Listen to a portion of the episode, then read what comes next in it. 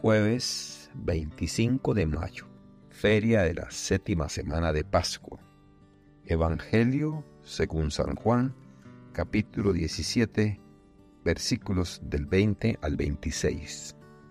En aquel tiempo, Jesús levantó los ojos al cielo y dijo, Padre, no solo te pido por mis discípulos, sino también por los que van a creer en mí por las palabras de ellos, para que todos sean uno, como tú, Padre, en mí y yo en ti somos uno, a fin de que sean uno en nosotros y el mundo crea que tú me has enviado. Yo les he dado la gloria que tú me diste, para que sean uno como nosotros somos uno, yo en ellos y tú en mí, para que su unidad sea perfecta, y así el mundo conozca que tú me has enviado y que los amas como me amas a mí. Padre, quiero que donde yo esté estén también conmigo los que me has dado, para que contemplen mi gloria, la que me diste, porque me has amado desde antes de la creación del mundo.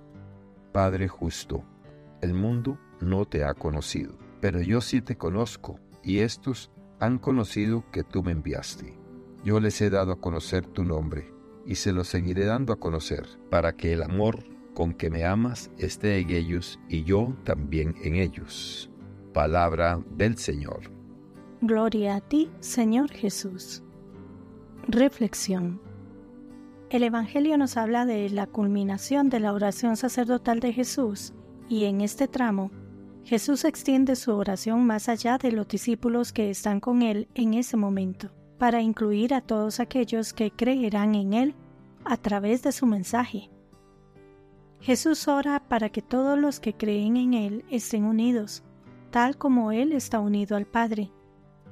Esta unidad no se refiere solo a un acuerdo teológico o doctrinal, sino a una profunda relación de amor y comunión mutua es una unidad que refleja la unidad dentro de la Trinidad y es un testimonio poderoso ante el mundo. Jesús habla de dar a sus seguidores la gloria que él mismo recibió del Padre. En este contexto, la gloria se refiere a la presencia y la majestuosidad de Dios. Jesús desea que sus seguidores compartan en la vida y el amor divinos que Él mismo experimenta. Jesús ora para que el mundo conozca que el Padre lo ha enviado y que el Padre ama a los seguidores de Jesús tal como lo ama a Él. Este es un mensaje poderoso, que los seguidores de Jesús son amados por Dios con el mismo amor que Dios tiene por Jesús.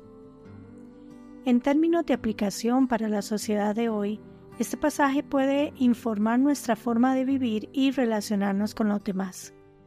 Buscando la unidad en un mundo a menudo caracterizado por la división y el conflicto, los cristianos están llamados a buscar la unidad y la reconciliación. Esta unidad va más allá de simplemente evitar el conflicto. Implica trabajar activamente para construir relaciones de amor y respeto mutuos. Vivir en el amor de Dios.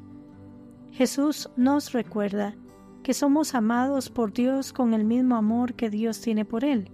Esto debería dar a los cristianos una profunda seguridad y valor, y debería influir en cómo tratamos a los demás, sabiendo que también son amados por Dios. Ser testigos del amor de Dios. Jesús ora para que el mundo conozca el amor de Dios a través de sus seguidores. Esto sugiere que los cristianos tenemos una misión importante, mostrar el amor de Dios al mundo a través de sus palabras y acciones. En resumen, este pasaje de Juan nos presenta una visión de la vida cristiana que está centrada en la unidad, la gloria compartida y el conocimiento y el amor de Dios. Es un llamado a vivir en comunión con Dios y con los demás, y a ser testigos del amor de Dios en el mundo. Que Dios les bendiga y les proteja.